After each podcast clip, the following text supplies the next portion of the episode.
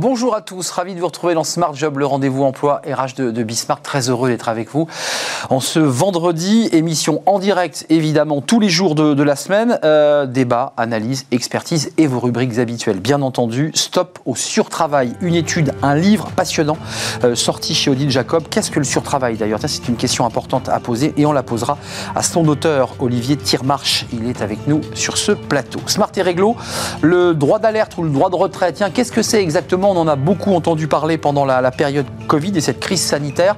On fera le point avec un avocat. Qu'est-ce que les salariés ont le droit de faire en la matière? La pause café. Thé ou café? Bah Vous vous rappelez, c'est une émission bien célèbre de Catherine Sellac. Bah non, c'est la pause café de Fanny Griesmer. On fera le point avec elle. Euh, sur les goûts, euh, les goûts et les couleurs en matière de café et de thé, euh, ça c'est un sujet de, de sociologie pure. Le cercle RH et nos experts, comme chaque vendredi, on va bien sûr parler de ce chiffre de la croissance 5.7. ça donne le sourire au ministre de l'économie avec une relance qui pointe son nez évidemment avec ses cafés, ses restaurants, ses commerces qui ont réouvert. Et puis on reviendra aussi sur un chiffre un peu plus alarmant qui sont les, faillites des, TPE, plus de 100 000 faillites annoncées. On fera le point avec nos, experts. Évidemment, ce sera dans le cercle RH. Et puis, comme chaque vendredi, le livre de Smart Job, un livre numérique aujourd'hui, euh, le futur de la fonction RH. C'est un diagnostic euh, approfondi réalisé par euh, Marie-Pierre Fleury, justement sur la situation RH aujourd'hui. Ce sera à la fin de notre émission. Tout de suite, c'est bien dans son job.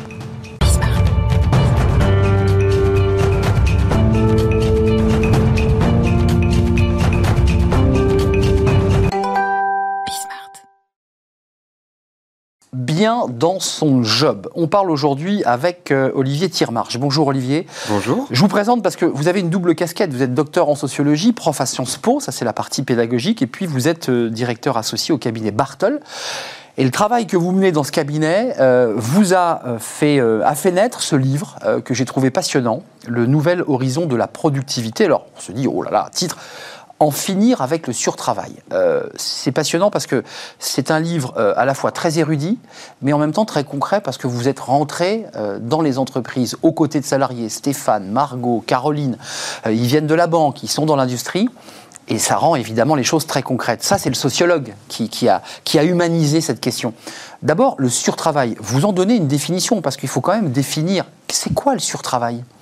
Fondamentalement, le surtravail, c'est du travail qui ne sert à rien. Voilà, c'est une somme d'activités qui ne crée pas de valeur. Alors c'est important de distinguer ça de la surcharge. la surcharge, c'est du trop de travail, mais qui peut être utile. Mmh. Alors que le surtravail ne procure aucun bénéfice à personne. Mmh. Le surtravail, euh, c'est quoi? C'est des actions qui sont liées à des process extérieurs qui s'imposent aux salariés. Vous donnez un exemple euh, d'une personne à, l'accueil d'un hôtel que je trouve assez intéressant. Elle est à l'accueil, mais il y a une lampe qui crame. Et puis, bah, alors, elle est face à des problèmes, bah, c'est cornélien elle quitte son poste pour réparer l'ampoule, mais elle, elle déserte son, poste. Euh, ça, c'est des exemples concrets de surtravail? Alors, bah, le surtravail, il y a de nombreuses sources, de nombreuses formes, mais je donnerai quelques exemples. Il y a surtravail lorsque, effectivement, vous êtes écrasé par les procédures, par les circuits de reporting, par les indicateurs, ces choses-là. Il y a aussi euh, surtravail lorsque vous assistez à la multiplication des projets de changement sans résultat notable. Ou encore, lorsque vous voyez vos collègues jeter trois mois de travail à la poubelle, non pas de façon exceptionnelle, accidentelle, mais de façon régulière. Si c'est régulier, c'est qu'il y a quelque chose de structurel. Quel gâchis, quelle perte d'argent par ailleurs euh, on perd des millions, des milliards euh, chaque jour en surtravail. Alors, vous, l'évoquez, ça c'est l'introduction qui définit le cadre ce livre, qui, qui, nous explique un peu, qui nous prend par la main. Vous dites, euh, il y a encore récemment, j'entendis une phrase résumant parfaitement les pensées qui nous traversent. C'est l'économie qui veut ça, c'est le marché, c'est le monde dans lequel on vit. C'est-à-dire qu'il y a une forme de fatalisme chez les dirigeants, mais aussi chez les salariés qui disent, bah, j'ai pas le choix, quoi, je dois faire ce surtravail. Voilà, c'est que on, court tous pour augmenter le débit de production, pour euh, innover. On court, on court en prenant comme euh, raison légitime la concurrence. Mmh.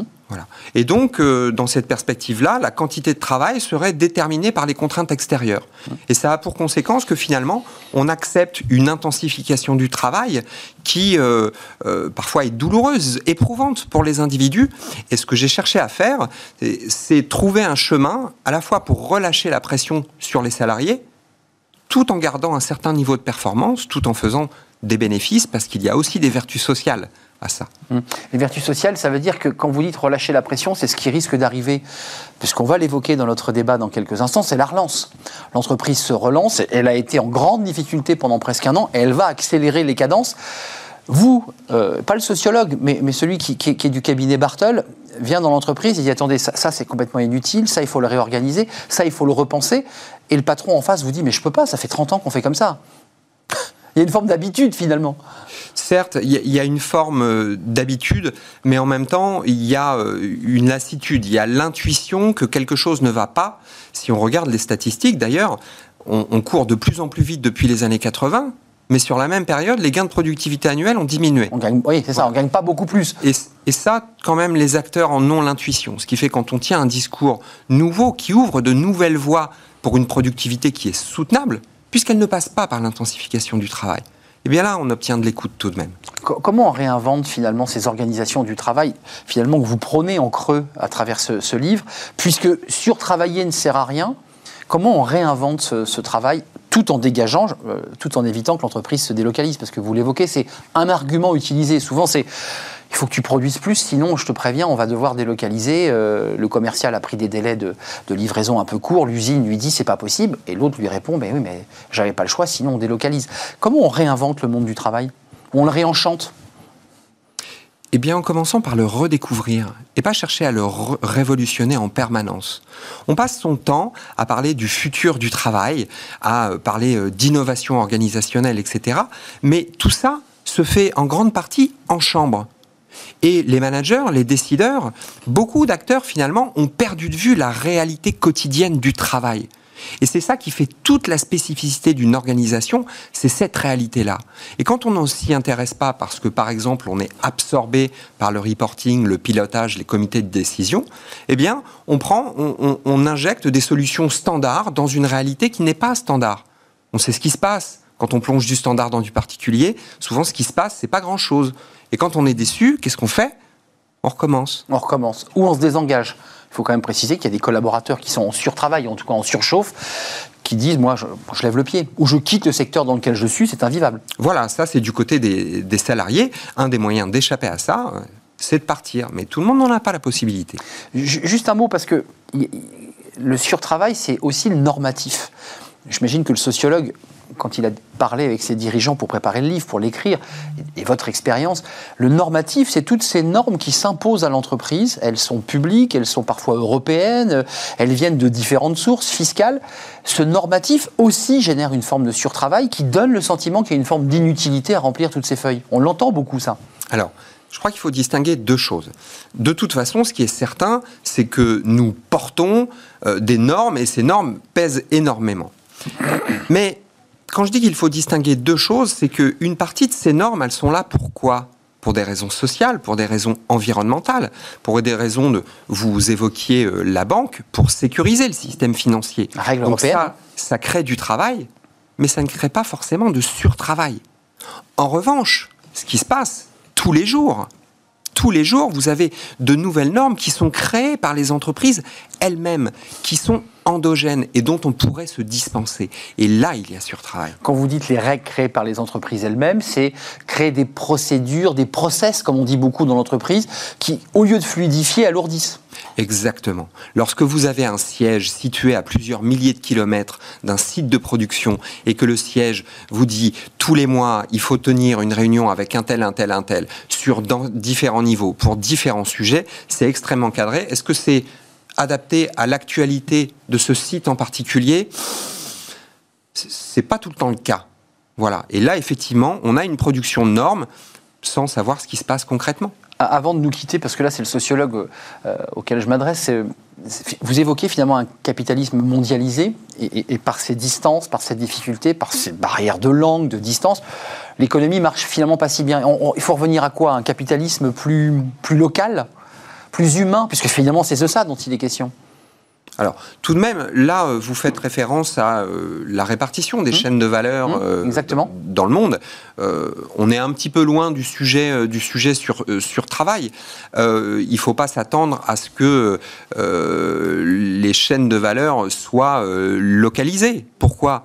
Parce qu'on perdrait en économie d'échelle, on perdrait en productivité non pas en s'attaquant euh, ou en créant du surtravail, mais tout de même on perdrait en productivité, donc en croissance, et tout le monde s'en plaindrait. Donc on ne touche à rien. On ne touchera à rien on peut faire évoluer les choses, mais il ne faut pas rêver. On ne va pas relocaliser tout. On va sans doute régionaliser davantage, plus sur certaines filières que d'autres. Il y a des risques à gérer. On va les gérer. Ça va évoluer, mais il ne faut pas euh, s'attendre à un retour à trois siècles en arrière. Hum, c'est ça. Non, mais c'est une, souhaitable. une référence puisque vous parliez de la productivité dernier sujet sur le rapatriement de nos laboratoires pharmaceutiques qui devaient revenir en France, avec toutes ces questions qui étaient sur le retour de nos industries en France, vous, êtes en tout cas plus modéré sur cette question il y a, Disons qu'il y a différents critères. Il y a des questions de risque, d'autonomie d'une région, et puis il y a des questions d'efficacité, de productivité. Et donc c'est toujours un compromis, en fait. Hmm. On n'a pas le temps, mais avant de nous quitter, comment on retrouve des marges de productivité avec la méthode tire-marche? Comment on fait? Parce que vous nous dites, bon, on gagne moins, on travaille toujours plus, mais finalement notre productivité, elle n'a pas explosé au rythme des efforts que l'on faisait. Bah, vous euh, devinez que ma réponse va être il faut se débarrasser du surtravail. Mais quand je dis ça, je dis pas grand-chose. C'est ça. Et il y a une diversité de leviers, mais je crois qu'il y a quelque chose qui est clé, qui est central et que j'ai évoqué tout à l'heure, c'est la redécouverte du travail pour détecter le surtravail, comprendre d'où il vient, il faut commencer par observer, écouter. Réellement. réellement, hmm. et on a perdu ce réflexe. Et pas dans les bureaux du COMEX où on ne voit pas les réalités très concrètes. Ou même plus bas que le COMEX, ce qui domine les entreprises aujourd'hui, c'est le management abstrait. Et ça, ça crée beaucoup de surtravail. Le management abstrait, ça c'est un coup, là c'est un petit coup de poing sur la table pour le coup, pour les managers qui, qui décident de leur bureau mais il y a une bonne partie du manager qui souffre de ça plutôt que... Qui lui-même le subit d'ailleurs. Voilà. Merci Olivier Tirmarche. Le nouvel horizon de la productivité, c'est un plaisir de vous accueillir. Vous viendrez peut-être débattre avec nous. On fait des débats euh, chaque jour, quotidien, sur plein de sujets qui d'ailleurs pourraient euh, faire écho à votre travail sur, le, sur ce livre. Le nouvel horizon de la productivité, en finir avec le surtravail sorti. Il vient de sortir chez Odile Jacob, sociologue et directeur associé au cabinet Bartel. C'était un plaisir de vous accueillir. On fait un, un petit focus juridique chaque jour sur le droit d'alerte, le droit de retrait. On en a beaucoup parlé. Vous savez, ces salariés qui disent mais je suis en danger et, j'arrête donc mon activité. Qu'est-ce que c'est exactement euh, Qu'est-ce que dit le droit en la matière? On en parle tout de suite avec notre expert.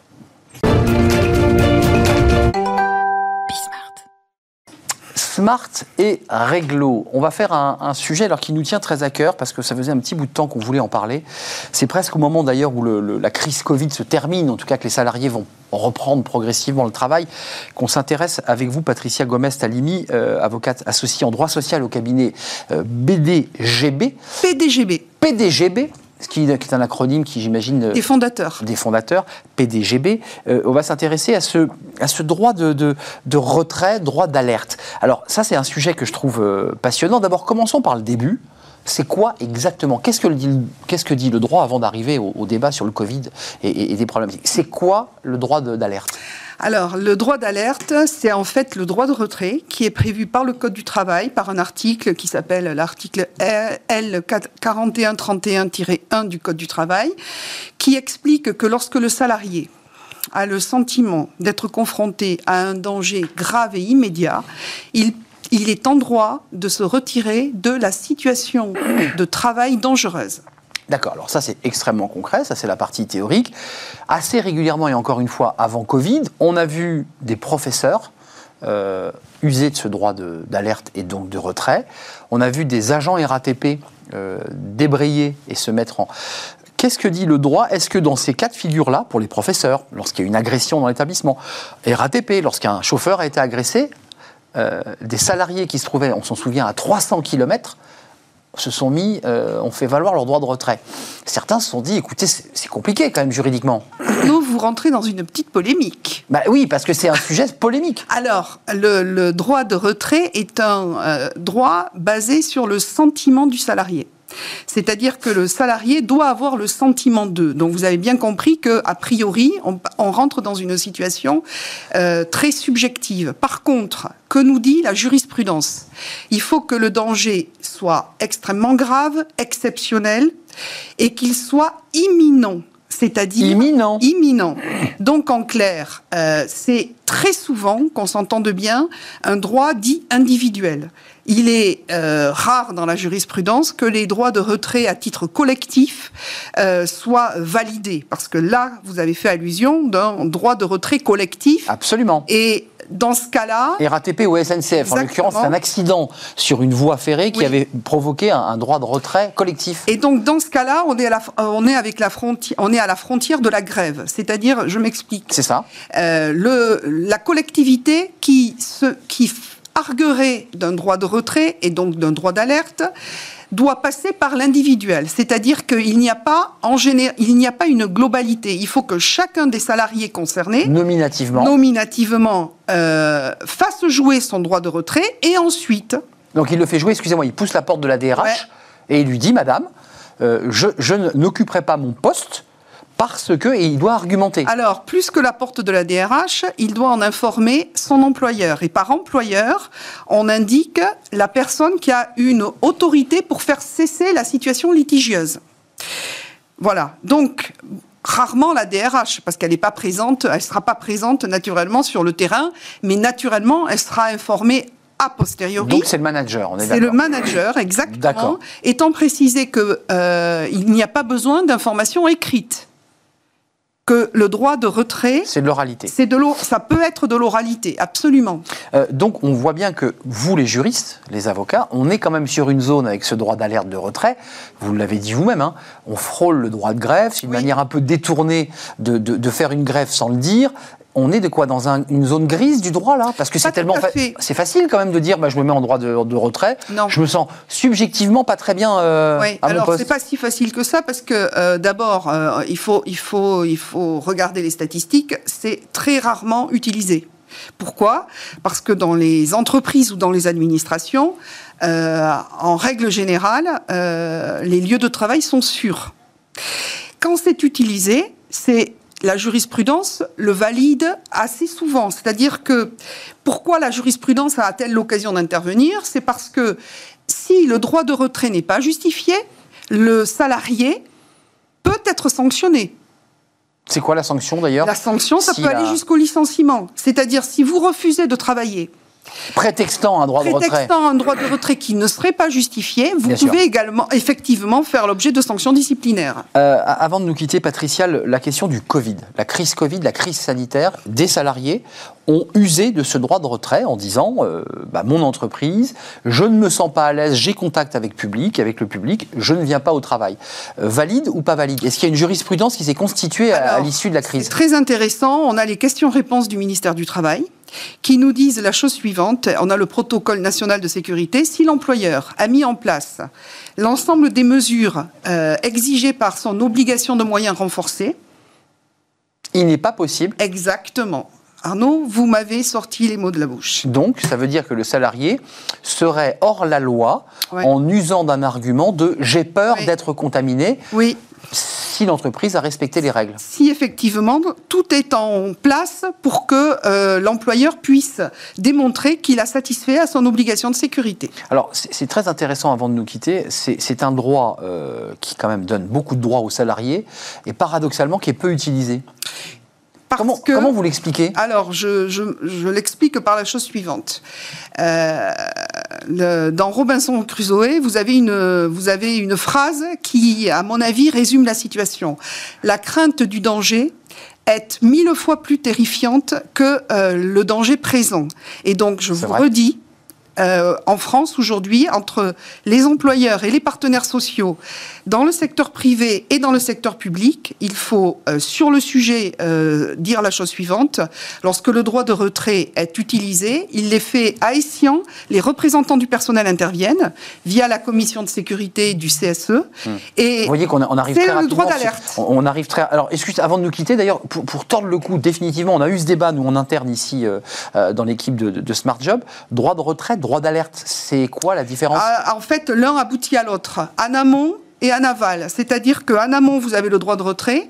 Le salarié euh, en informe les représentants du personnel qui eux-mêmes, à leur tour, font jouer ce qu'on appelle le droit d'alerte. Le droit d'alerte. Donc c'est deux étapes qui s'emboîtent les unes dans les autres. Voilà, ou qui peuvent s'appréhender de manière distincte, mais et bien évidemment, lorsque vous avez droit de retrait, le, la, la, contrepartie, c'est que les représentants du personnel font jouer le droit d'alerte. Le droit d'alerte. Voilà. Voilà, nous savons tout parce que j'avais un doute sur le, la, la, terminologie euh, et la sémantique de, cette, euh, de ce droit d'alerte. Merci d'être venu nous éclairer, Patricia Gomez-Talimi, avocate associée euh, en droit social et en droit du travail au cabinet PDGB. Merci Vous beaucoup. avez vu, je ne l'ai pas écorché. Hein, je vous remercie. on fait une petite pause. Tiens, d'ailleurs, les avocats sont concernés évidemment directement. Thé ou café? Non, ce n'est pas l'émission de Catherine Sellac, c'est Fanny Griesmer qui va venir nous faire sa chronique. Bah, non, il n'y aura pas Catherine Sellac aujourd'hui. Fanny Griesmer et la pause café, enfin la thé café d'ailleurs.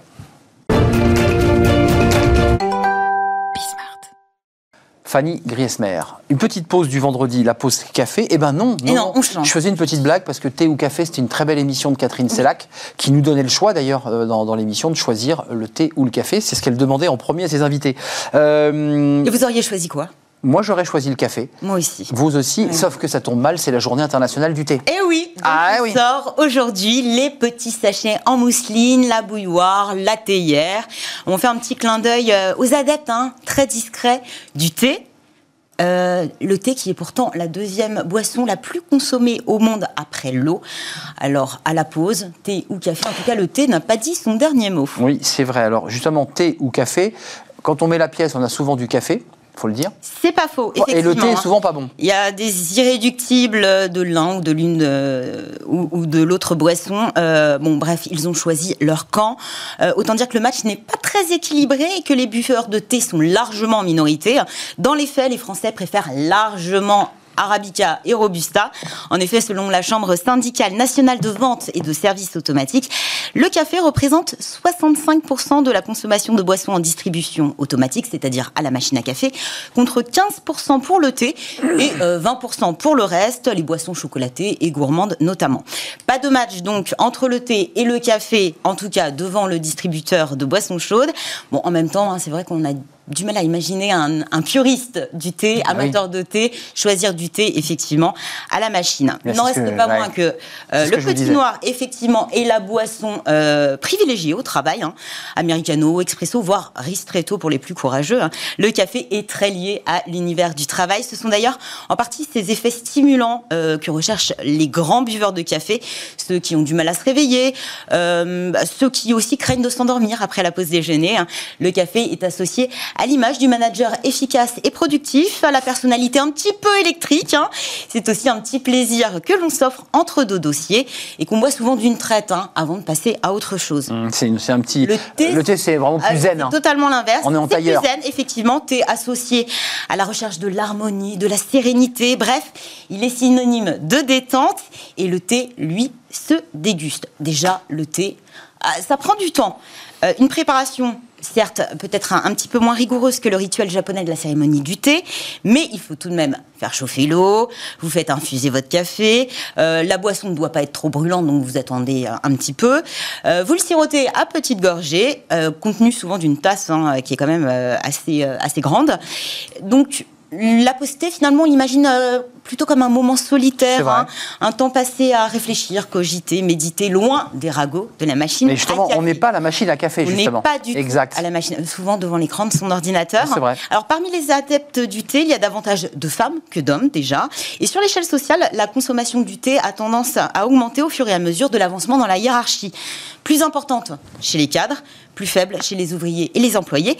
Et elle est très, très euh, élevée chez les femmes retraités. Les retraités. Et oui. Qui prennent le temps voilà, de faire le un plaid, bon petit thé. euh, de, devant la télé peut-être. Euh, le, le, thé, le café, on vient de le voir, a des vertus, mais le thé a aussi des vertus. Alors thé et café font partie des boissons stimulantes et ont un peu le même profil. Euh, dans le thé, il y a de la théine. Et ce qu'on ne sait pas, c'est qu'en fait, il s'agit de la même molécule que la caféine. C'est excitant. Sauf que son action est différente sur le corps. Euh, en fait, c'est d'abord une affaire de quantité et de concentration. Euh, il y a 3 à 4 fois moins de euh, caféine, théine dans une tasse de thé que dans un expresso. Et puis, autre différence, c'est dans le thé, la théine est associée aux tanins. Et les tanins retardent l'assimilation de la molécule. Et ça permet d'avoir des, des, effets beaucoup plus durables dans le temps, entre 3 et 4 heures. Euh, contrairement au café qui donne un bon coup de Mmh, fouet, booster. qui dure une heure seulement. Donc, euh, finalement, bah, si on recherche un stimulant fort, rapide, pour faire face à un coup de pompe, on va préférer le café. Et si vous voulez avoir des idées claires, une vigilance de fond, vous vous tournerez vers le thé. Et donc finalement, bah, les deux euh, boissons se complètent. Oui, bah c'est- c'est euh, thé ou café pour vous alors? Vous aviez répondu tout à l'heure? Moi, euh, moi, café, toujours. hein. Toujours café, jamais de thé? Non, pff, très rarement, très rarement. C'est vrai que le thé, c'est un, un- pourtant, un moment de partage. Le thé nous rendrait plus créatifs, hein, c'est la science qui le dit. Une étude australienne qui dit qu'on pourrait remédier à un manque de créativité avec une tasse de, de thé.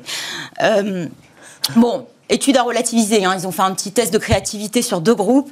Certains ont bu de l'eau, d'autres du Enfin, ça, il y a une atmosphère, il y a un côté un peu écrivain. On Oui, prend un thé. ça. euh, bah, dans le doute, hein, vous pouvez toujours vous Il y a préparer tout un processus. d'Earl de, de, d'Earl Grey avant de, de plancher sur un projet. En tout cas, euh, frontière de démarcation assez étanche entre les amateurs de thé et de café. Mais le thé, finalement, ça s'inscrit dans une culture où l'on prend son temps. Donc, je vous invite aujourd'hui à prendre le temps de le partager aussi avec vos, vos collègues, hein, c'est important. Et peu importe la boisson, surtout chaude, pourvu qu'on ait l'ivresse. Qu'on ait l'ivresse. Ou l'excitation, en l'occurrence. Aussi. Pour le thé, puisqu'il y a la De la qui- vigilance, de la créativité et travailler bien. Attention, le thé trop tard le soir, c'est de la théine et ça empêche parfois de Après dormir. 16 heures, généralement. Voilà, il faut se méfier, comme pour le café oui. d'ailleurs, pour ceux qui, qui ont des soucis de sommeil avec ces produits. Merci Fanny. Merci à vous. Bon week-end avec un bon petit thé peut-être? Voilà, on va tenter. Ouais, c'est ça. Ah, ah, Voilà. Il va pas faire très beau, dit-on. Enfin, quand On ne sait pas. On ne sait pas. Merci d'être venu sur notre plateau, Fanny. On fait une petite pause euh, et on retrouve nos experts, les experts de Smart Job. On va parler d'économie, de croissance, de relance et on va parler de nos TPE qui vont pas très très bien parce que les indicateurs ne sont pas bons. Euh, ben, on aura le sourire parce que la croissance est bonne. Restez avec nous. C'est dans quelques instants les experts de Smart Job.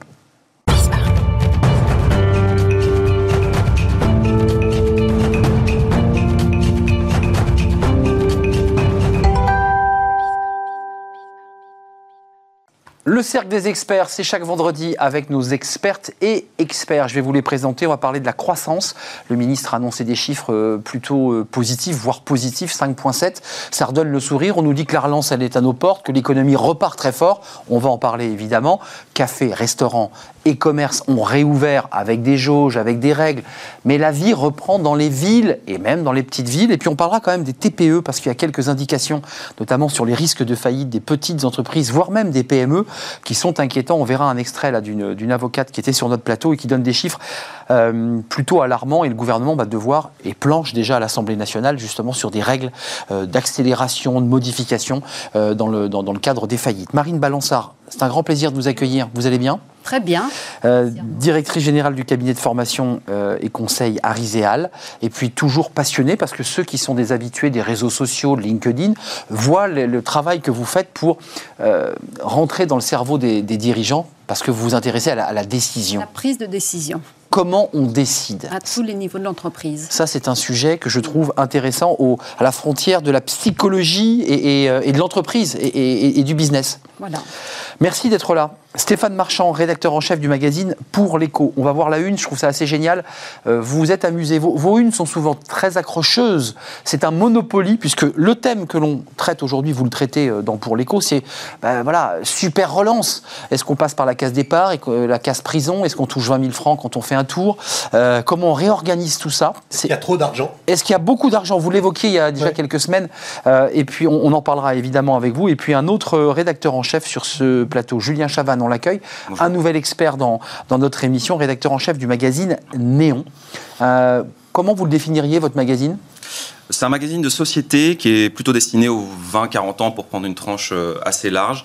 J'ai l'habitude de dire que c'est un magazine de société par l'intime, c'est-à-dire qu'on aborde les, les grands sujets, les grandes problématiques qui traversent notre époque, plutôt à hauteur euh, de lecteur, à hauteur de l'intime, comment chacun euh, peut le vivre, euh, voilà, en essayant de donner des, des- des solutions et une, une grille de lecture pour euh, éclairer l'époque. Parfois un peu décalé, euh, un peu jeune. Et puis le Café Néon, parce que je sais que vous avez envie d'en parler de ce Café Néon, parce que le Café Néon a réouvert ses portes.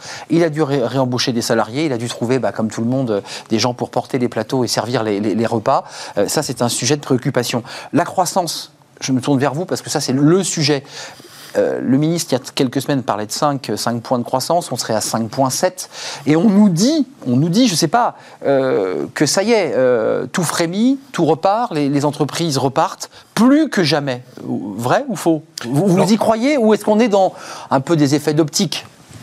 Alors, c'est l'impression qu'on a effectivement qu'il y a une relance. C'est normal qu'après un énorme choc, euh, à la fois euh, d'activité et un choc énergétique, c'est normal qu'il y, y ait une relance, c'est-à-dire que ça reparte, que les chiffres indiquent euh, des, des- des taux de croissance très élevés. Il faut attendre euh, le début de l'année prochaine, peut-être, pour voir si on est revenu à un niveau d'activité. Vous dites pas septembre, hein, celui- Stéphane, vous dites pas septembre, vous dites au début de l'année prochaine. Il faut encore six mois pour voir euh, Oui. le crash test. Parce que le, su- le sujet que vous avez évoqué tout à l'heure sur va-t-on avoir énormément de faillites ou pas, et là vraiment tous les avis sont sur la table, C'est vrai. toutes les réponses sont sur la table, toutes les analyses sont sur la table, on va y venir, on ne peut pas répondre avant d'en d'en connaître un peu plus. Marine Balançard, dans quel état d'esprit vous êtes? Parce que ça n'aurait échappé à personne qu'on rentrait dans une campagne présidentielle et qu'il fallait plutôt euh, voilà, se, redonner le sourire, être plutôt positif, euh, peut-être mettre les poussières sous le tapis. Euh, comment, vous, comment vous vous situez? Ben, Là, on ne peut pas bouder son plaisir. Voilà, l'économie semble repartir, les cafés, euh, les bars, les restaurants réouvrent. Est-ce que ça La va croissance est bonne, hein, c'est la deuxième La croissance, croissance européenne. est hein. bonne. Le secteur du tourisme, qui est quand même très important en France, je crois que c'est 7 ou 8% du PIB, euh, il va falloir quand même attendre 2-3 ans. Je ne pense pas qu'en septembre, euh, il va falloir sauver l'été. L'été va être déterminant, mais pour que les touristes reviennent, c'est plutôt 2022-2023. Euh, c'est là qu'on verra si on revient à la normale. S'ils reviennent, s'ils restent en France, les touristes, ce sera une bonne nouvelle aussi. Voilà. S'ils restent en France, ouais. s'ils ne sont pas que passés, ce que vous voulez dire. Donc, euh, bah, si on reprend le- le- l'expression du patron du MEDEF, cette fois-ci, c'est la bonne. Cette fois-ci, c'est la bonne. On a l'impression que cette fois-ci, c'est la bonne. La différence, c'est qu'on a le vaccin maintenant Hmm. et une meilleure prise en charge, sans doute, euh, de la maladie. Euh, Sur les options, parce que vous soulevez le sujet un peu de fond, sur ce plateau, on a ce débat. Euh, certains disent, mais écoutez, la stratégie économique du gouvernement, c'est-à-dire de, déverser beaucoup d'argent pour soutenir les entreprises, fait qu'il n'y a eu aucune faillite, aucun dépôt de bilan, qu'il n'y en a jamais eu aussi peu depuis 45. D'autres disent, attention, tout ça, c'est parce que euh, le feu couve voilà, sous la braise et que, ça peut s'enflammer d'un moment à l'autre. Vous, vous- y croyez, vous com- Comment vous vous situez? Parce que votre magazine ne traite pas directement de ces sujets. Mais vous êtes sur un magazine de tendance. Euh, pour parler d'économie euh, au global, euh, c'est- plus délicat pour nous. Oui, je pense qu'il y, a un- plan de relance qui a effectivement été efficace. En tout cas, en ce qui concerne le, café Néon, ça nous a beaucoup aidé pour pouvoir le réouvrir. Mercredi, on était tous très heureux de pouvoir reprendre notre, notre café, notre petite bière à la terrasse du, du café. Donc on, on voit bien, effectivement, il ne faut pas bouder son plaisir. On voit bien qu'il y a quelque chose qui repart. C'est sans doute euh, tôt pour savoir euh, ce qui va, ce qui va vraiment euh, s'installer et dans quel état on sera en septembre prochain et puis à la fin de l'année prochaine. Vous avez retrouvé facilement des serveurs, excusez-moi, parce que sur la main-d'œuvre, on a vu quand même des tensions sur la main-d'œuvre. On, s'est- on se souvenait des stations de ski qui ne savaient pas s'ils devaient embaucher euh, euh, bah, les, les perchistes, parce que bah, euh, j'imagine, vous avez, ça a été, Oui, tout on le a retrouvé des gens, mais effectivement, on voit bien que le secteur est sous tension. La restauration, là, la reprise va être très, très, très brutale et on le voit bien. Les fûts de bière ont été terminés très tôt et très rapidement mercredi soir. Hum, Il va falloir recharger euh, Il va assez falloir rapidement. recharger et effectivement, l'activité là est très, très forte, très, très soutenue, même si ça concerne que les terrasses. Mais euh, voilà, c'est pas évident pour les. Euh, juste pour faire la bascule, parce qu'on va parler des faillites bien sûr, mais restons un instant sur cette croissance. Euh, Geoffroy Roux de Bézieux dit ça y est, c'est la bonne, ça repart, il faut y aller. Euh, L'Assemblée nationale est en train d'examiner euh, des textes sur des, inspirés de missions parlementaires, de travaux parlementaires, sur le réaménagement des, de la manière dont on va gérer les faillites, d'accélérer, d'améliorer. C'est peut-être l'occasion aussi de dépoussiérer un peu notre système, non? Administrateur judiciaire, espèce de lourdeur. De... Ils sont en train de réfléchir là à un- une réorganisation. Alors, à mon avis, ce qui est très important, c'est de comparer cette crise à la crise de 2008 d'abord. En 2008, on a mal agi. On n'a pas utilisé le chômage partiel comme les Allemands et on a vu, on a payé un prix terrible. Là, on a, là, là, Là, on l'a fait. Donc déjà, ça, c'est une bonne chose. La deuxième chose, c'est l'empilement des prêts chez les entreprises. Il y a les fameux prêts garantis par l'État qui ont été donnés pendant la pandémie, et ça, ils vont progressivement arrêter. Et euh, il est envisagé de faciliter leur remboursement, c'est-à-dire d'étaler l'échéancier. Donc ça, bonne idée. Ça va aider les entreprises. En revanche, tous les prêts qui avaient été pris par les entreprises avant ça, c'est pas concerné. Ça, il n'y a rien à faire. Il va falloir les rembourser. Or, l'activité n'est pas là. Et par conséquent, on peut effectivement redouter énormément de faillites. Oui, vous soulevez un autre sujet qui sont les prêts contractés avant la crise Covid, parce que ceux pendant la crise, on peut dire bah, transformer tout ça en capital, organiser en sorte qu'on ne le paie pas, mais ceux qui ont été faits avant, il faut les payer. Ben, bien sûr. Alors pendant l'année 2020, euh, on a vu qu'il y avait beaucoup moins de faillites que d'habitude, et ça c'est l'effet chômage partiel, c'est l'effet PGE. Mais euh, d'abord, euh, on ne sait pas combien de temps ça va durer. On ne sait pas aussi, euh, ces, ces prêts se sont déversés sur toutes les entreprises. Donc on va avoir le problème que l'État a consacré énormément d'argent à sauver des entreprises qui ne méritent pas d'être sauvées, parce qu'il faut dire la réalité. Il y a des entreprises qui doivent disparaître parce qu'elles ne sont pas viables. C'est la vie de l'économie, ça. Donc il y a une espèce de grande confusion. Mais les derniers chiffres que l'on a, c'est que maintenant, je crois, 79% des entreprises, c'est une étude du cabinet Altares que vous connaissez Mmh, certainement, bien sûr. 79% des entreprises qui arrivent au tribunal de commerce vont directement à la liquidation. Parce qu'il n'y a pas uniquement le problème de la dette de l'entreprise, il y a le moment que choisit le dirigeant pour demander de l'aide. S'il demande de l'aide trop tard, et il semble que ce soit le cas, eh bien, c'est la fin. S'il demande de l'aide beaucoup plus tôt, ça change tout. On a eu des avocats Il faut vraiment dire très à ceux tôt, qui nous très écoutent, tôt. demander de l'aide très vite. avec des médiations, qui, qui- bien avant d'arriver au tribunal, parce qu'il y a des médiations, on peut commencer à travailler avec des banquiers. Euh, vous êtes dans quel état d'esprit, Marine Balançard, sur cette question de notre stratégie? On a fait du chômage partiel, on a sauvé les emplois, on n'a pas tué les emplois. Les emplois sont restés dans les entreprises. Euh, maintenant, il faut doucement retirer euh, l'intraveineuse euh, et commencer à se remettre dans la, dans la vraie vie. C'est là où ça va être difficile. Euh, C'est ce qu'on appelle déconfiner l'économie, c'est-à-dire euh, après avoir déconfiné les êtres humains, il faut déconfiner l'économie. Enfin, on a d'abord déconfiné ceux qui prennent des pots, parce que vous avez vu que les salariés sont toujours en télétravail. On peut aller en terrasse, mais on peut pas aller dans l'entreprise. Enfin, je, je, permets- je me permets de le dire assez gentiment. Oui. C'est Voilà. pas, euh, voilà, euh, on Donc, déconfine euh, les, les pompes à Travailler bière. en terrasse maintenant. On peut travailler en terrasse. C'est vrai pour ceux qui peuvent le faire, en effet. Voilà. Marine. Donc effectivement, euh, bah, le gouvernement est en train d'accompagner, euh, là, pour, euh, il a euh, confirmé pour juin, juillet, août, qu'il va continuer d'aider les entreprises euh, de façon dégressive, mais effectivement, à partir de septembre, on peut se poser la question de toutes ces faillites qui n'ont pas eu lieu en 2020, plus toutes les défaillances qu'il va y avoir en 2021, effectivement, on arrive à des chiffres astronomiques. Euh, on attendait, je crois, en 2020, 54 000 défaillances d'entreprises. Euh, il n'y en a eu que 30 000, il en manque euh, 20 et quelques mille, donc elles vont arriver, c'est sûr, elles sont perfusées. Et effectivement, l'allocation du capital, c'est une question euh, importante. De, maintenir, de ne pas maintenir des entreprises qui, de toute façon, Permettez-moi, l'allocation du capital et son remboursement, si je peux me permettre, puisque on a reçu là un groupe européen de camping euh, en début de semaine. Ils ont contracté un PGE, les campings ont été impactés directement euh, par le sujet, et cette personne nous disait que son, leur fédération négociait pied à pied avec le gouvernement pour transformer ce PGE euh, en, en investissement, en capital. Enfin, tout, tout ça se réfléchit. Enfin, en un mot, ils n'envisageaient pas de payer le PGE. Donc, ça se transformerait en un grand plan de Joe Biden. Alors c'est le risque, c'est le risque, hein, parce que tout l'argent qui s'est déversé, euh, Geoffroy Roux de Bézieux dit, le patron du MEDEF dit, regardez, la trésorerie des entreprises est saine. Alors c'est vrai, elles ont engrangé 174 milliards de trésorerie depuis le début de la pandémie, pour une raison simple, Bah, elles ont toutes pris le PGE, elles ont mis le PGE sur leur compte, Elles l'ont fait donc la trésorerie est bonne. Mais la trésorerie, c'est quelque chose de court terme. C'est pas ça qui garantit la qualité d'une entreprise, ni son avenir. Ce qui garantit son avenir, c'est les commandes. Et le mystère, c'est sur les commandes. Alors, a priori, il n'y a pas de raison d'être pessimiste. Et au contraire, on a raison d'être optimiste. Mmh, il faut, les commandes vont repartir.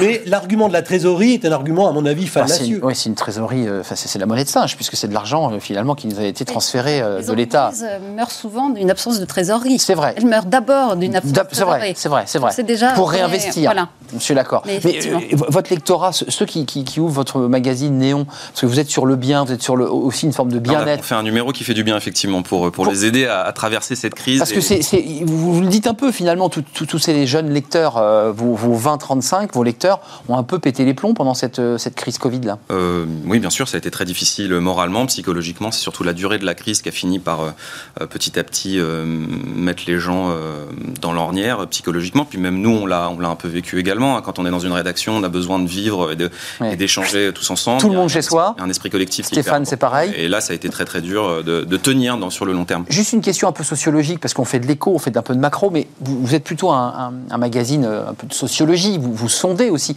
Est-ce que cette jeunesse a encore envie de reprendre le boulot, a envie de rattaquer à fond, ou est-ce qu'elle est partie dans un autre univers? Est-ce que la crise Covid n'a pas accéléré des tendances de finalement travailler qu'en au grande vert, de majorité, ils ont envie de reprendre. Ils sont, ils sont même prêts à, à en découdre, entre guillemets. Et puis pour certains, il y a sans doute eu euh, quelque chose qui s'est déclenché, des envies de changement, des envies de changement de métier, changement de lieu, de site. On voit bien qu'il y a des, il y a des départs euh, de la ville. Il y a des, euh, Ça, vous le, vous sentez plus jeunes. Oui, bien sûr. Oui, oui, oui, oui. on a fait plusieurs, plusieurs sujets d'ailleurs sur, sur les changements de vie. Sur On se le- barre. Voilà, exactement. Paris ras-le-bol, parce que c'est ce qu'on entend finalement. Ça a déclenché des prises de décision chez certains, c'est c'est sûr.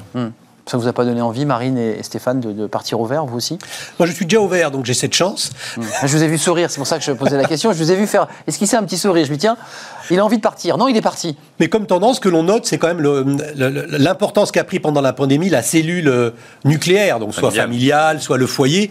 Les, les travaux chez soi, par exemple, sont devenus une activité gigantesque. D'ailleurs, le, le bâtiment travaille à, à vitesse accélérée. Ils ne sont absolument pas capables. Et de les magasins de bricolage. Les magasins de bricolage. Les piscines aussi, apparemment. Les constructeurs de piscines n'arrivent pas à livrer. donc, c'est tout exact. ça montre que dans certains secteurs, euh, Oui, c'est compliqué de faire une émission un peu globale parce que chaque secteur est différent. Parce que la, grande distrib a plutôt cartonné, la tech a cartonné, et puis il y a d'autres secteurs, comme vous le disiez, le tourisme, qui globalement, je pense au groupe Accor par exemple, qui, qui, voilà, qui se pose beaucoup de questions sur sa stratégie. Euh, écoutez ce qu'a dit cette avocate. Elle était chez nous, euh, elle est spécialiste en restructuring. Alors elle évoquait une, une question un peu de fond qui est euh, bah, la préparation des restructurations d'entreprises, et elle évoquait, alors là, un sujet très pointu qui est la, la question des TPE. Pas des PME, des TPE, et ces chiffres sont assez alarmants. Euh, rappelons que euh, ces derniers temps, le taux de faillite enregistré était historiquement bas, Du jamais vu. du jamais vu. euh, plus bas taux de défaillance de ces 30 dernières années. Euh, ce n'est pas un indicateur de bonne santé économique et de création de richesse, bien au contraire, puisque c'est un baromètre de mise sous cloche de nos entreprises hein, qui ont bénéficié de tout un dispositif les mettant dans une situation de sous-perfusion, tant d'un point de vue financier que d'un point de vue juridique, euh, avec les aides d'État d'un côté et les dispositifs dérogatoires à telle enseigne que les dirigeants d'entreprise, quand bien même l'entreprise était en état de cessation des paiements et remplissait tous les critères du dépôt de bilan, n'étaient plus tenus ces derniers temps par euh, le- la déclaration d'état de cessation des paiements, qui est le début du déclenchement de la procédure de dire, faillite début de la consécutive. Euh, on attend, euh, on redoute entre 100 000 et 150 000 faillites de TPE sur les prochains mois. 100 000 à 150 000 euh, faillites de TPE. Alors, les TPE, c'est intéressant parce que c'est aussi tout un phénomène de je crée ma boîte, euh, qui sont parfois des monosalariés, euh, parfois des, des indépendants qui créent leur entreprise. C'était les auto-entrepreneurs qui ont changé de statut. Comment vous, vous regardez ce phénomène de- de- d'effondrement des TPE Alors d'abord, vous avez raison de. Il faut au sein des TPE faire la différence entre les entreprises unipersonnelles, qui elles sont à la fois très agiles, très fragiles, euh, et puis les autres, euh, 5, 6, 7 salariés. Et elles, la clé, c'est ça. La clé, c'est ça. Parce que ce sont des entreprises qui sont, si elles sont optimistes, sont capables de créer un emploi. Et un million d'entreprises qui créent un emploi, vous imaginez le résultat. C'est Hmm. Il ne extraordinaire. faut pas qu'elle meure, celle-là. Donc celle-là, il ne faut pas qu'elle meure. Donc il faut vraiment aider, mais de manière... La clé de la relance, c'est la sélectivité, en fait. Joe Biden... On n'arrose pas. Tout le monde chante les louanges de Joe Biden. Il envoie la même somme à absolument tout le monde. À quoi ça Ça sert n'a aucun sens. Ça ne sert à rien. La France a fait la même chose, si je peux me permettre, puisqu'elle a donné euh, à une assiette très très large, alors que, je me permets de leur dire, il y a eu des effets d'aubaine, je- j'en avais parlé au ministre sur ce plateau, certains euh, commerçants dans des petites villes à 1000 euros de loyer n'étaient pas mécontents d'avoir les 10 000. Bah, bien sûr. Voilà. On sait très bien que quelqu'un qui reçoit 1500 euh, dollars, c'est pour le, le- le cas de Joe Biden, 1400 dollars, euh, en dessous d'un certain niveau revenu, ça repart immédiatement dans l'économie, donc la rentabilité est de 100%, et au-dessus, ça ne sert à rien, sert- c'est de l'épargne, etc. Vous êtes d'accord, il faut être sélectif. Ces TPE, hormis les professions indépendantes euh, de la tech, qui sont des mono-entreprises avec un salarié, il y a, il y a des TPE à 5-6 personnes euh, qui créent de la richesse. Il ne faut pas qu'elles meurent, ces boîtes. Oui, mais je crois que Bruno Le Maire travaille dessus, que c'est en train de passer, le fait de pouvoir échelonner la dette sur euh, une dizaine d'années. Et l'autre chose qu'on a en France, c'est un très bon réseau de CCI, donc je suis tout à fait d'accord avec vous Vous sur... pensez que les CCI peuvent être aussi des relais Ah, parce qu'elles connaissent très très bien leurs entreprises, ça peut être des relais, en tout cas il y a beaucoup de remontées d'informations, ils connaissent très bien les entreprises et peuvent être un appui pour euh, le soutien à ces entreprises qui doivent euh, euh, perdurer absolument et repartir. Pour ce qui est des, des- TPE, quoi, c'est intéressant ce que vous dites parce que régulièrement sur ce débat, depuis quelques semaines maintenant, on a eu l'ancien ministre de l'économie qui avait remis un rapport à Jean Castex, qui nous avait fait ce geste sur le plateau. Je lui avais dit, mais qu'est-ce qu'on fait de cette dette colossale? Et je me souviens de son geste, il disait, on l'a fait rouler. Et comme si on faisait rouler une pâte à gâteau et qu'on la poussait et qu'on la donnait. Enfin, excusez-moi de vous reposer la question et vous n'avez peut-être pas la réponse, mais on a 450 milliards euh, de dettes euh, supplémentaires. C'est- C'est c'est la, la dette Covid environ. On la paye, on la paye pas, on l'efface. C'est une dette qui n'existe pas. C'est une dette euh, sur les, les- les épaules euh, des, des banques euh, qui ont prêté. Qu'est-ce qu'on en fait de cette dette? Alors, on, on vit dans un monde où les taux d'intérêt sont très bas. Et tout ça a, a fait naître ce qu'on appelle la nouvelle théorie monétaire moderne, qui est qu'on peut s'endetter de manière perpétuelle et que c'est pas grave. À l'américaine, quoi. À l'américaine, et qu'il suffit de temps en temps de, de donner une partie de cette dette à la BCE, que ça rentre dans le bilan de la BCE, et que c'est neutre pour l'économie. Alors évidemment, cette théorie monétaire... Drôle de signal, hein, si je peux me permettre. Parce Non. que les Français vont dire bah, attendez, moi aussi, je peux avoir un très gros découvert à la banque, puisqu'après tout, ça sert à rien, quoi. Alors au bout d'un moment, on sait très bien que ce genre de théorie aboutit à l'affaiblissement de la monnaie euh, européenne et que ce serait grave. Cela dit, euh, on est quand même dans un autre monde. S'endetter est moins grave. S'endetter est moins euh, rogne moins sur les capacités productives du pays, Euh, mais il faut piloter ça une fois de plus. Voilà, il faut pas. Oui, Cette question de la dette, elle, elle va un peu occuper les esprits pendant une année, là. Bah, plus qu'une année, parce que c'est. Des années. Ce sont les générations futures qui vont payer la dette. Et euh, On la paye ou on la paye pas? Ben, on la paye, évidemment. On la paye. Non, non, mais Euh, pas il y a de- certains qui disent qu'il ne faut pas la payer, on ne peut pas la Vous payer. savez, depuis de des années, on s'endette de plus en plus et on paye de moins en moins à cause des taux d'intérêt. Donc ça, finalement, euh, Ça s'équilibre presque. ça s'équilibre pas et puis ça donne des idées aux gens, bien sûr. Marine Euh. Moi, ce que je dirais quand même, c'est qu'on s'est endetté euh, des- à des centaines de milliards, mais je me demande parfois ce que les Français voient comme changement dans leur vie courante. Est-ce que les écoles sont mieux équipées? Est-ce que euh, les entreprises sont euh, vraiment aidées et, re- et- et ont pu investir? Est-ce que euh, dans les hôpitaux, on est mieux équipé? Est-ce que c'est de la dépense Parce que notre police est mieux équipée, un peu Est-ce mieux d'ailleurs depuis quelques police- temps. Est-ce que c'est de la dépense ou est-ce que c'est de l'investissement? Et je. Vous avez voilà, vu, c'était le débat lancé par Jean-Luc Mélenchon dans la Ah, présidentielle bah, ça, précédente. Je ne savais pas, pardon. Qui, qui évoquait un débat Et- de fond sur qu'est-ce qu'une dette? Est-ce que c'est. euh, Voilà. il y a- Oui, il y a la bonne dette et de la mauvaise et la dette. mauvaise dette. Le- la, la- la dette Covid, c'est de la bonne dette ou de la mauvaise dette? On n'y peut rien. Elle, nous est tombée dessus, cette dette. Enfin, je veux dire. euh, Mais dans, dans notre vie, rien n'a changé. Les, les écoles ne sont pas mieux équipées, les universités ne sont pas mieux équipées. Il n'y a pas eu d'investissement encore. Ça va venir, j'espère. Mais... hum, Il y a un plan de relance enfin européen dont on attend évidemment les milliards, puisque nous avait dit qu'il y a une quarantaine de milliards. Avant de nous, nous quitter, côté sociologie, euh, ça c'est c'est le numéro de, de- C'est le numéro qui est actuellement en kiosque. en kiosque. Voilà. Vous, vous commencez à penser au prochain, c'est quoi la, la- Il est quasiment bouclé. Ah, c'est intéressant. C'est numéro quoi sur le les nouvelles masculinités. Ah, les nouvelles masculinités. Regarde les hommes changer, ça s'appelle. D'accord. Voilà. Bon, très bien. Alors, on est très très éloigné de la dette, hein, vous en conviendrez. Oui, oui, oui, oui. Nous, on, est- on parle assez peu d'économie hein, globalement. On parle sûr, plutôt de comment, euh, comment no- no- notre lectorat euh, vit euh, toutes ces mutations, toutes ces perturbations, etc. Et la nouvelle masculinité, c'est quoi? Et ben, c'est tous les changements générationnels qui se, qui, se, qui se produisent très probablement entre la génération de nos pères et la, et la génération de notre lectorat. Donc, euh, Ils font le ménage. Qui, bah, exactement, qui sont un peu plus présents au foyer, au foyer, qui s'occupent un peu plus des enfants, qui sont peut-être un petit peu moins obsédés par le travail. les congés qu'on- paternité Exactement, qu'ils prennent de plus on en en plus. parle aussi beaucoup dans le magazine, des congés paternité. Euh, oui, voilà, il y a des évolutions euh, très très claires actuellement euh, qui touchent de plus en plus les hommes et on avait envie de le documenter. Merci, c'est Néon. C'est en kiosque celui-ci, c'est pour euh, être bien. Euh, numéro qui fait du bien après euh, presque un an de, bah, de un peu de souffrance pour certains qui vivaient dans des petits appartes, des, des jeunes qui, qui galéraient. Merci à Marine Balançard, DG du cabinet de formation et de conseil Ariséal. On essaie d'avancer pas à pas à chaque émission et peut-être qu'on en saura plus la semaine prochaine parce que le gouvernement travaille sur, ce- sur toutes ces questions. Il y aura des textes hein, qui, vont, qui vont être votés à l'Assemblée nationale. Et puis Stéphane Marchand, rédacteur en chef du magazine Pour l'écho, avec cette une que je trouve sympa parce que ça nous rappelle notre enfance, c'est le Monopoly.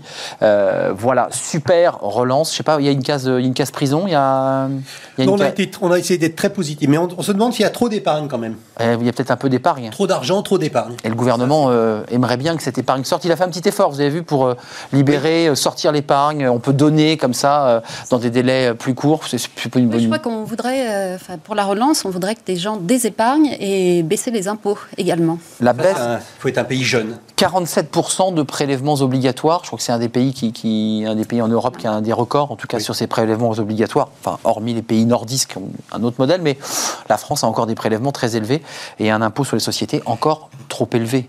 Euh, merci d'être venu sur notre plateau. On, on fait une, euh, pas une pause. euh, c'est notre dernière rubrique, c'est Fenêtre sur l'emploi. C'est le livre de Smart Job. C'est un livre numérique. On parle ressources humaines avec euh, Marie-Pierre Fleury.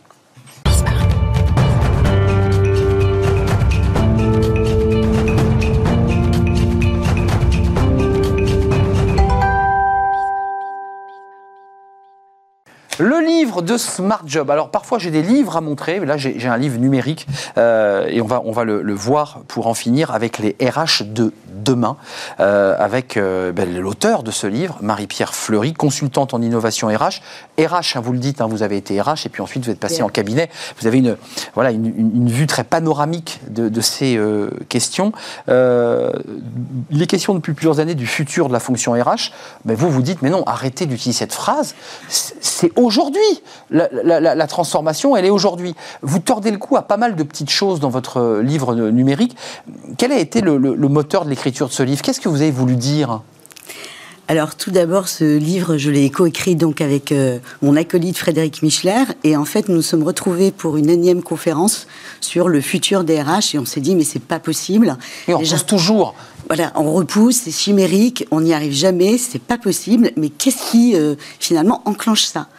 Et en fait, euh, étant donné que moi j'ai un parcours assez atypique, hein, je suis un peu une marginale séquente des RH puisque j'ai été DRH, mais j'ai été aussi DGA, etc. J'ai des fonctions élargies, j'ai travaillé en start-up, dans des grands groupes, en PME, et je me disais mais moi j'ai déjà été cette DRH là, humaine, business, etc.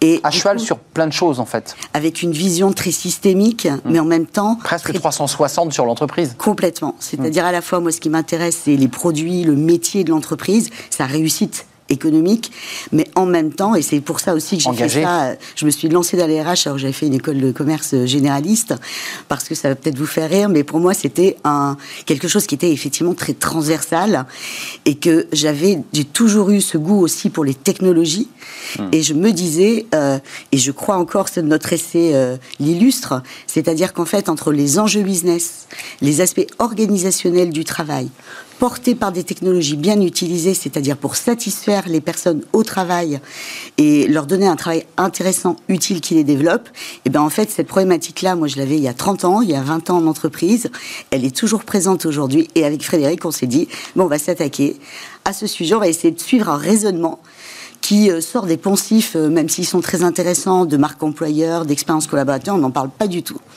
Et on a essayé de tirer un fil de la pelote, avec, je pense, une approche effectivement, euh, et j'ai eu des retours hein, de DRH qui ont lu cet essai, parce qu'il a été pas mal téléchargé, en disant effectivement cette relation avec la gouvernance, c'est-à-dire que nous, on défend l'idée que le salarié n'est pas le client du DRH.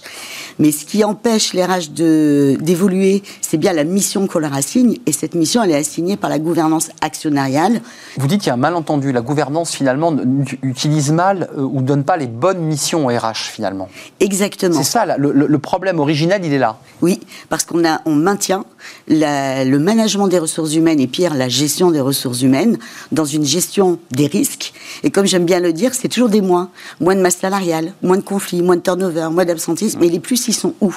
Et cette gestion Ouais. des risques n'est pas créatrice de valeur. Si bien que les, la fonction RH et je dirais le domaine RH euh, se trouve questionné régulièrement. euh, sur sa valeur ajoutée, etc. Et donc, pour en finir avec ce RH imaginaire, on a tiré les fils de la pelote en disant, en fait, quels sont les... Qui, qui définit les missions des RH La gouvernance actionnariale, le board, les dirigeants. Mais qui est En- souvent orthogonal, excusez-moi Marie-Pierre, Oui. qui est parfois orthogonal avec les réalités du, du RH, qui est aux côtés des humains. Et, et- et en même temps, le board, lui, veut, veut des résultats, veut, euh, veut dégager de l'argent. Et parfois, c'est contradictoire.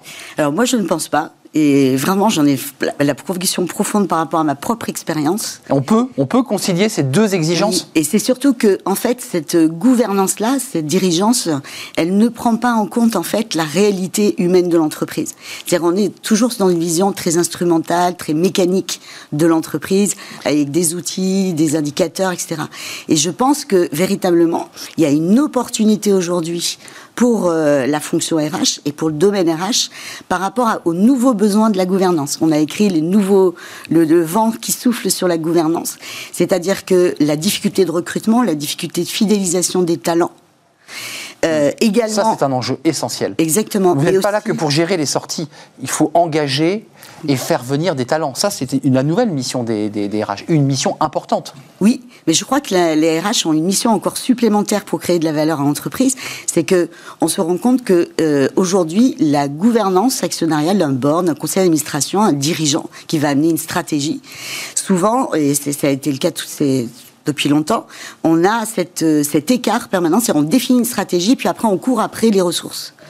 Et donc l'idée, c'est d'intégrer, et là les RH ont vraiment un rôle à jouer, on va dire. Dès le début, stratégie Exactement. et les ressources, évidemment, qui, qui sont euh, attenants avec les, les bons profils. Et ça, c'est une mission importante des RH. Et les fameux outils dont vous parliez, il y a eu beaucoup d'invités sur ce plateau qui parlaient d'intelligence artificielle, d'outils, euh, d'accompagnement numérique. Vous y êtes favorable? Il faut, il faut utiliser tous ces outils? Alors, tout à fait. Euh, bien les Vous utiliser. êtes dans le modernisme. je- Oui, oui, oui, complètement. Moi, j'ai toujours été une DRH, c'est-à-dire quand je suis arrivée, ma première chose, ça a été d'équiper, d'outiller, parce que je sais que ça me faisait gagner du temps sur autre chose et que ça me permettait d'être sur les vrais sujets. on externalise ou en tout cas on informatise toutes les tâches un petit peu euh, pas agréables pour mieux se concentrer sur l'humain. C'est ça un peu la philosophie. Exactement. Mais euh, ce qu'on a voulu dire aussi dans cet essai, c'est que le DRH, il doit porter aussi cette parole auprès des dirigeants sur deux sujets, c'est-à-dire intégrer plus en amont de la stratégie les leviers, les freins humains pour ne pas courir après et réduire l'écart. Et on, on- ce, ce serait super intéressant de faire une émission sur l'engagement parce que je trouve que c'est un faux mot et euh, ça veut vraiment le coup de le. Ça veut rien dire pour vous? Alors pour moi, l'engagement tel qu'il est euh, dit, C'est quoi? C'est la motivation, un, c'est un l'engagement? transfert complet Ouais. du digital, c'est-à-dire euh, du digital engagement. À, à mesure où la, la, la relation se virtualise, on a besoin de proximité, donc on veut créer de l'engagement. On l'a vu pendant le Covid. Voilà, mais en fait, moi je suis proche de Norbert Alter, c'est-à-dire que l'engagement c'est un effort pour le salarié. C'est un effort où il doit réduire l'écart entre la réalité du travail et la réalité de ce que l'organisation a pensé de son travail. Et, est-ce que les, et que les gens soient dans cet effort permanent? Et ben, comment on y arrive? Comment on les motive, etc. Hmm, Rester connecté euh, entre sa, sa réalité Oui. et ce qu'e- ce qu'exige l'entreprise de, de- de lui. Tout à C'est fait. c'est cet espace-là qu'il faut réduire au maximum. C'est ça que vous. vous Alors, c'est un espace d'innovation. Donc, je pense qu'il faut soutenir le salarié dans cet effort d'implication, d'engagement, de réduire euh, les écarts. Vous êtes passionnée, Marie-Pierre Fleury, euh, et Oui. c'est passionnant ce que vous, ce que vous dites. Euh, ça va intéresser les RH, et pas seulement, mais en particulier tous ceux qui sont dans des fonctions RH, ou tout simplement des RH, euh, sur votre vision 13 à 360, et aussi à travers vos expériences avec votre co-auteur, à travers tous les secteurs d'activité, les entreprises, leur taille, et votre travail de, de consultante, parce que je rappelle qu'aujourd'hui vous êtes consultante en, en innovation RH chez Euh, merci Marie-Pierre Fleury, euh, consultante chez Canden. Et pour en finir avec les RH de demain, c'est un livre numérique. Euh, on le voit, on le télécharge comment votre livre? Sur mon blog, candon.fr, Candon.fr, voilà, parce que c'est pas toujours facile de récupérer les, les livres. Candon.fr et vous téléchargez euh, le livre de, de Marie-Pierre Fleury et de sa co-auteur. C'était un plaisir de vous accueillir.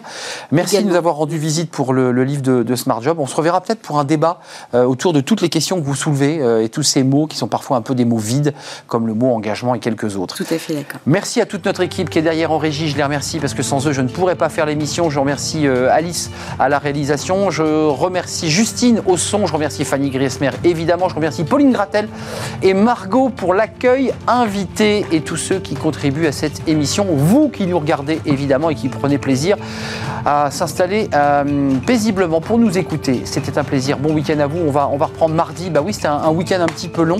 Euh, C'est la Pentecôte, je crois. Euh, Certains. pour certains, pour certains, et on pensera évidemment très fort à vous. Restez fidèles à tous nos programmes. D'ici là, portez-vous bien. Bye bye.